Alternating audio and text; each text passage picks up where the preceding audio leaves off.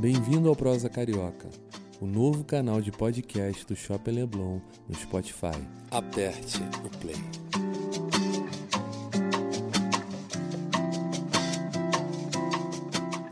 Para ser o primeiro a ouvir os nossos novos episódios, assine ou siga agora o Prosa Carioca na sua plataforma de áudio favorita.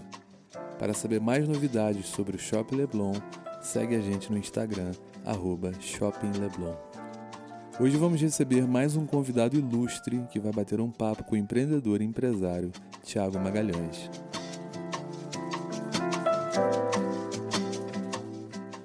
Olá, amigos do Prosa Carioca. Hoje a gente recebe o nosso querido Pedrinho Salomão, escritor e pensador moderno, autor dos livros Empreendendo Felicidade, Líderes e Valor Presente. Pedrinho, é um prazer te receber aqui. Muito obrigado. Pô, Tiagão, prazer é todo meu com você, com o Lampre, com todo o time de Shop Leblon. Que bom estar aqui com vocês. Mas, para a gente ter mais um, um espacinho para pensar. Bacana. Pedrinho, cara, toda vez que se fala em Pedrinho Salomão, eu comento isso com os meus amigos. Você é o cara mais feliz que eu conheço, cara.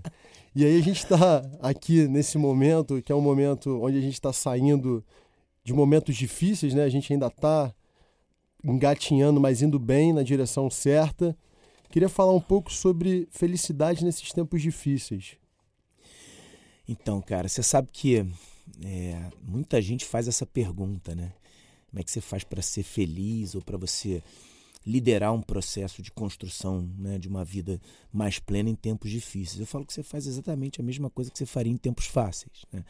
é, tá muito mais dentro de você, da sua concepção, da sua capacidade é, de se colocar dentro do problema, claro, né? Não, de forma nenhuma minimizar tudo que está acontecendo, mas eu acho que tem um retrato né, um pouco mais amplo também das possibilidades que se abrem. Você sabe que durante a pandemia eu fiz uma obra na minha casa, né? Então. E obra nunca é fácil. Obra nunca é fácil. Eu fui ficar na casa da sogra, então, para quem acha que né, os tempos pandêmicos foram complicados, eu ainda passei grande parte na casa da sogra.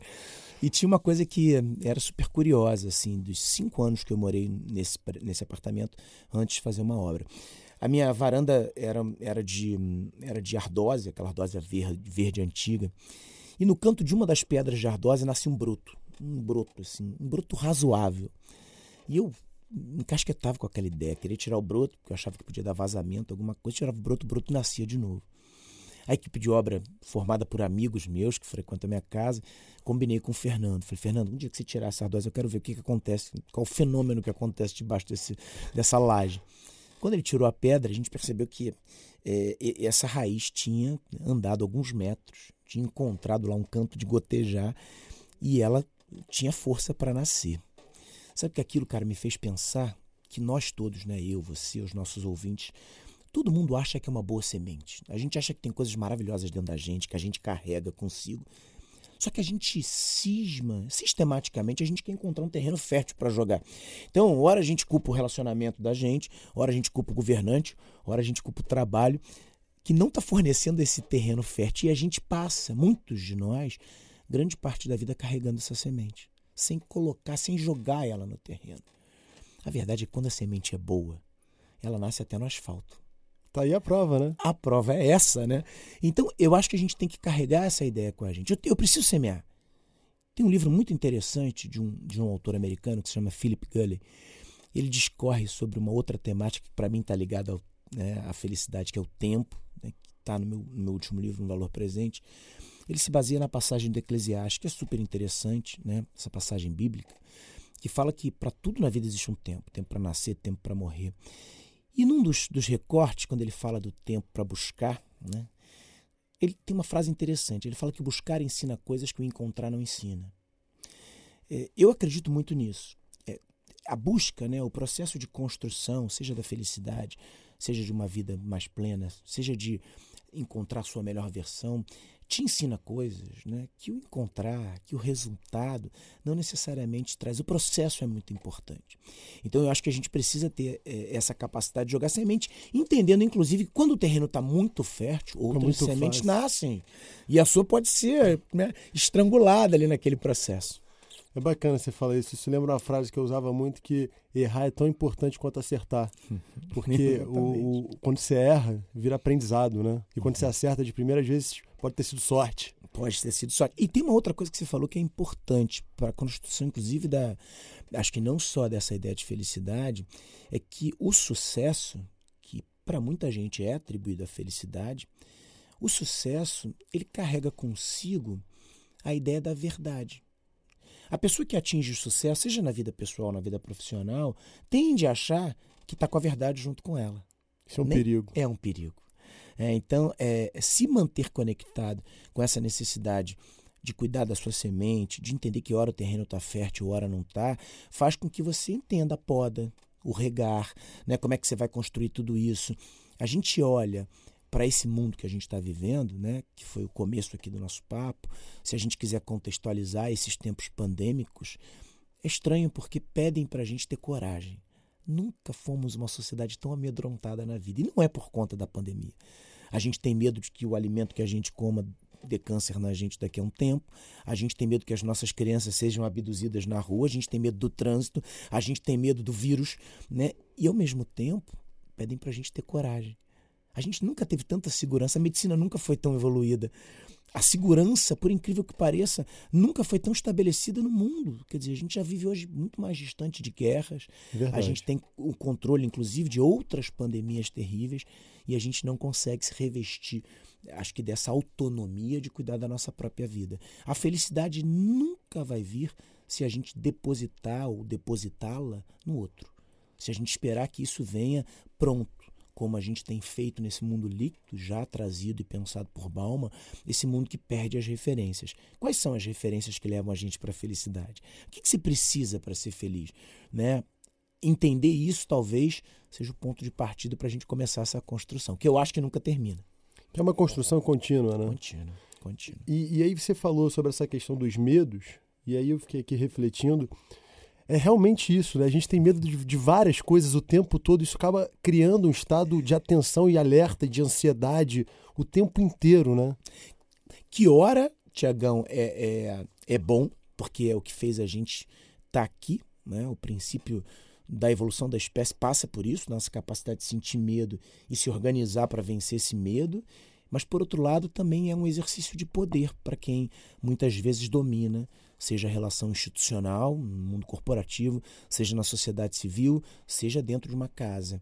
É, desconstruir essa ideia, ou pelo menos construir um novo olhar para a liderança, talvez seja um ponto de partida interessante para a gente criar ambientes que sejam mais propícios a essa felicidade que a gente começou a falar. Enquanto a gente ainda se basear no modelo da liderança, por exemplo, instituída através do poder, Muita gente acha que poder tem a ver com liderança. Não tem absolutamente. Nada a ver. Se você precisa do seu cargo, da sua patente, do seu título, do seu diploma, do seu crachá, da sua indumentária para liderar, você é tudo menos um líder. Hum. O líder é justamente quem não precisa de nada disso. É nato, a, né? É nato, é um exercício é diário. Né? É, a gente que quem se aventura na, né, nesse, nessa belíssima viagem que é educar filhos, é, é muito fácil a gente imaginar que vai educar filhos com uma boa oratória, ou com uma retórica forte, né? achando que crianças aprendem com o ouvido. Não, aprendem com os olhos. Ela é vai exemplo. aprender vendo o que você faz. É né? E eu acho que esse é um bom parâmetro para entender se a gente está, de fato, liderando pessoas para a construção de um mundo melhor. Bacana. Eu, eu, vejo muito a tua relação com o Bento, que é o teu filho, e eu vejo justamente isso. É aquele exemplo da feira, é o beijo na irmã, é, Bento, vem aqui, agradece sua irmã pelo presente que ela te trouxe. São essas pequenas coisas. E, pô, eu tenho o prazer de ser teu amigo, de te conhecer e de poder participar desses pequenos momentos, mesmo que de forma digital ultimamente. E, cara, é, é exatamente o que você falou. É, o, exemplo arrasta, né? Arrasta, tia. E você sabe que as crianças, elas têm um. Elas, elas estão com, com um aditivo, né? É, que a gente não tem. O que talvez seja o grande elixir para a construção de uma vida mais feliz é, nossas crianças têm a possibilidade de imprimir nas suas cabecinhas, que ainda tem páginas em branco, novos formatos e novas formas. A gente é, ainda está muito refém do que já foi apresentado para a gente. Por mais que a gente viva numa era tecnológica, nessa construção pós-moderna, né, de que a gente trouxe a tecnologia, esse ser gigante de conveniência, né, que num primeiro momento parece que a gente consegue resolver todos os nossos problemas nessas telas, mas quando a gente olha a fundo, a gente percebe que apesar de no nosso celular a gente poder escolher namorado, casa, comida, transporte, a gente nunca se sentiu com tão pouco tempo disponível para a gente. Né? E as nossas crianças conseguem mostrar para a gente como que a gente talvez tenha que entender todos nós que o caminho para a construção de seres humanos melhores não é encher as nossas cabeças. A gente já vive no que eu peço licença né, para chamar no meu último livro de obesidade intelectual. Nossas mentes já estão superlotadas, não cabe mais nada. O grande barato para nós evoluirmos não é encher as nossas cabeças, é esvaziá-las como que a gente consegue esvaziar as nossas cabeças para colocar páginas em branco, como os nossos filhos né, conseguem ter, para ensinar para a gente processos novos. Você sabe que acho que o elixir da felicidade, assim, se ele pudesse ser colocado num, num pote, né, é entender o que, que a gente consegue construir até a finitude, né? até o dia que a gente não vai estar mais aqui. O que, que a gente deixa se a gente pudesse voltar, fazer um retrato?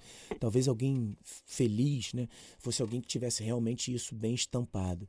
É, e o Bento me deu uma, uma belíssima aula né, há um tempo atrás, na pandemia, quando a gente passando pelo cemitério São João Batista, aqui na, na zona sul do Rio, o Bento me me falou o seguinte, falou, papai, o que, que acontece atrás desses muros? Né? Eu falei, que é o cemitério, para onde todo mundo que morre vem. Ele falou, papai, todo mundo que eu conheço vai vir para cá quando morrer? De forma resumida, eu falei que sim. E ele falou, papai, você vai morrer? Eu falei, vou. Ele falou, mamãe vai morrer? Eu falei, vou. Ele falou, eu vou. Eu falei, filho, todo mundo vai morrer. Ele falou, mas todo mundo, papai? Eu falei, todo mundo.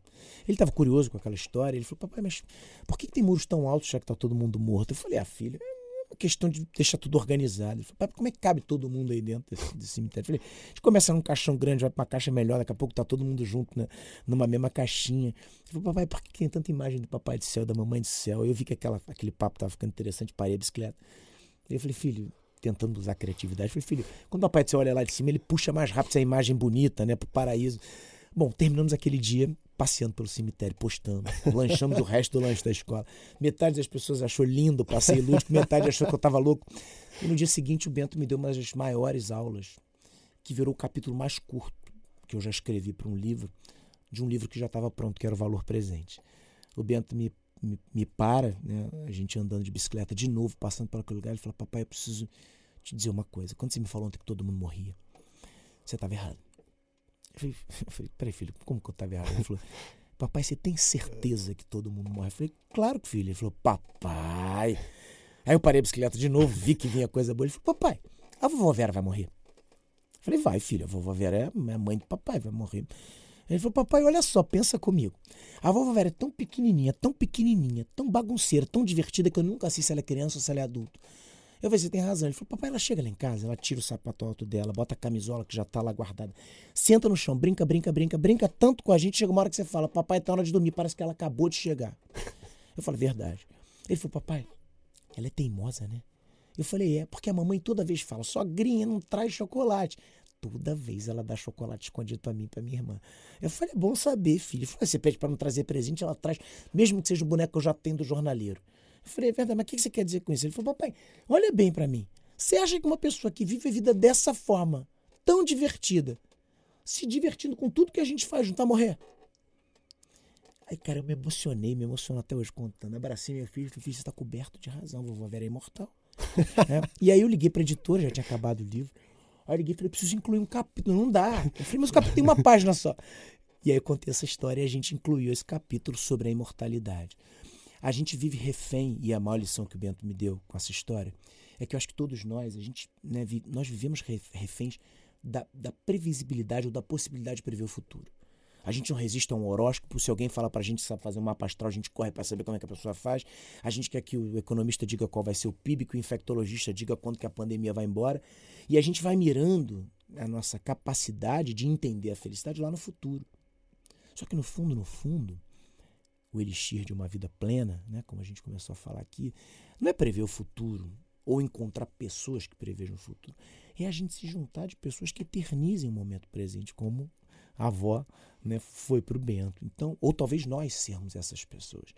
Mas se a gente conseguir ter a nossa melhor versão aqui agora e construir um ambiente propício para novas ideias, para o afeto, para o carinho, a gente consegue começar a entender a felicidade, entender que às vezes ela está num buraquinho pequenininho, mesmo que o mundo lá fora esteja em guerra e que o mundo pleno, próspero, pode não fazer pessoas felizes.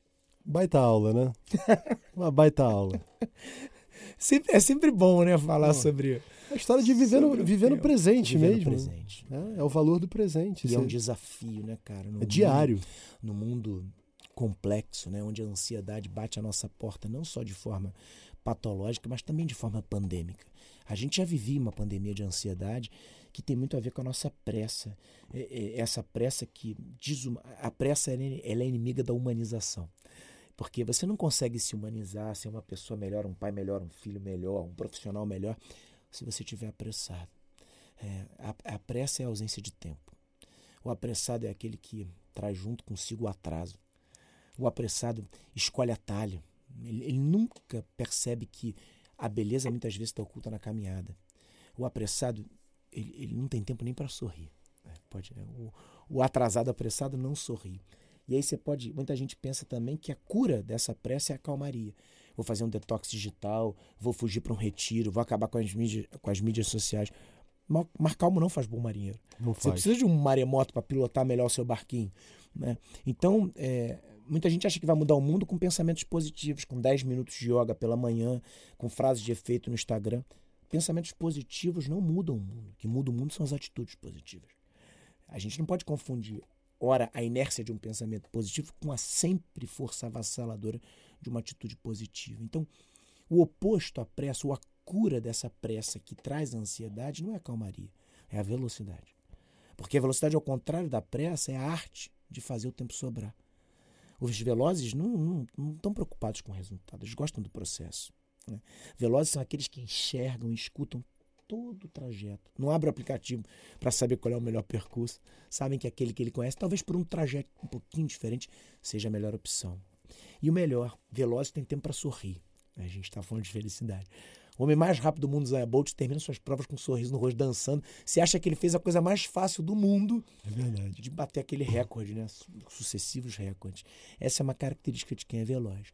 A gente precisa de velocidade cognitiva para se liberar das crenças limitantes, velocidade emocional para lidar com sentimentos novos como esse, né? da, da sensação da morte batendo a porta velocidade para lidar com home office, homeschooling, home wedding, home em tudo, né? porque nem casado foi fácil ficar dentro de casa com as pessoas que a gente já amava. A gente precisa de velocidade, muita velocidade, mas nunca pressa. A pressa afasta a gente da felicidade. Bacana esse conceito. É. Para mim faz todo sentido, porque eu sou um cara sempre apressado. Eu vou rever Você... todos os meus conceitos. Mas, cara, tem que dar velocidade nesse negócio aqui. Vou deixar a pressa em casa, vou acordar sem pressa, mas veloz. Começa no, começa no acordar. É, é um, é um belíssimo exercício. E, e falar nisso, Pedrinho, você tem todo um ritual, né? Tenho, cara. Você sabe que eu gosto dos ritos, né? É, eu, eu, eu acho que os ritos, eles, de novo, no mundo líquido, né, fragmentado, onde essa metáfora da água, né, onde a gente não consegue mais encontrar forma para nada, os ritos são esse belíssimo alicerce. É, e eu acho que, eu acho não, tenho certeza que você criar o rito e a rotina para a sua vida é uma baita de uma ajuda para você se livrar dessa sensação de pressa ou de que o tempo não vai dar para você fazer tudo que você quer. Meu dia começa muito cedo, né? e começa muito cedo porque é, eu acho que a gente tem pouca distração no começo da manhã.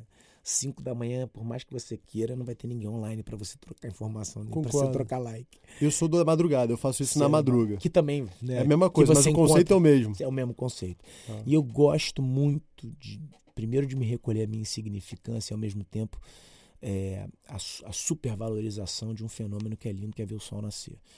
Cara, me abastece. É assim, acordar de manhã cedo e né, no começo, no final da madrugada e olhar o céu clareando, isso para mim é, um, é, uma prova da divindade. Né? Seu combustível, é né? Um combustível. Você achou cara. ali seu combustível. Achei, cara. Pô. Pedrinho, queria te agradecer muito por esse papo. Foi muito enriquecedor. Tenho certeza que as pessoas que estão nos ouvindo compartilham da, da minha opinião também. É sempre um prazer ter você aqui. Em nome do Shopping Leblon, quero agradecer a sua presença. Queria deixar esse momento final para você passar um recado, enfim, falar o que você quiser falar. Ah, o microfone é seu. Pô, meu irmão, muito obrigado. Um beijo gigantesco, né? O Shop Leblon que tem há tanto tempo esse propósito, e eu falo isso com o peito aberto aqui, de criar coisas legais, né? De se preocupar com bem-estar, de trazer, de abrir espaços genuínos, né? Sem tanta preocupação para a gente trazer coisas positivas. É, eu, eu acho que a gente está tentando sair desse momento complicado. Eu queria deixar uma mensagem sobre os momentos complicados dizer que é uma grande crise, né? uma, uma grande pandemia como essa, que não vai ser a primeira pelo que a gente está vendo, né? e as crises nós brasileiros estamos acostumadíssimos a enfrentá-las. Né? Nunca o pior de, de tempos difíceis são eles em si, né? porque eles passam. A história está aí para provar. O pior de uma grande pandemia, de uma grande crise, são aquelas pessoas que não aceitam que outras passem por esses tempos complicados com leveza, com sabedoria, com bom humor, com fé. Né? Então, se você, nesse momento de retomada, fica preocupado se é o momento de você fazer um post bonito sobre o nascer do sol, sobre o que te gera felicidade, porque alguém não vai entender, tenha certeza que o problema não está em você que fez esse post, está em quem não entendeu. O pessimista, ele é aquele, é aquele que, que a solução dos problemas é continuar na infelicidade. E se você tem um amigo pessimista, eu tenho alguns que eu gosto muito, inclusive, aliás, geralmente são caras muito inteligentes, né? E você quer ajudar esse cara, quando ele disser que as coisas estão ruins, você diz que ele está certo, né? Porque, já que o nosso tema é felicidade, a felicidade do pessimista é a infelicidade. Então você não tira isso dele. Mas você não deixa de ser feliz e não deixa de fazer o que te faz bem, o que você acha que pode ser compartilhado e fazer bem para os outros. Vamos embora que tudo passa e essa é mais uma que vai passar e sairemos todos mais fortes. Pedrinho, muito obrigado. Esse foi o Prosa Carioca com Pedrinho Salomão. Obrigado. Aperte o play.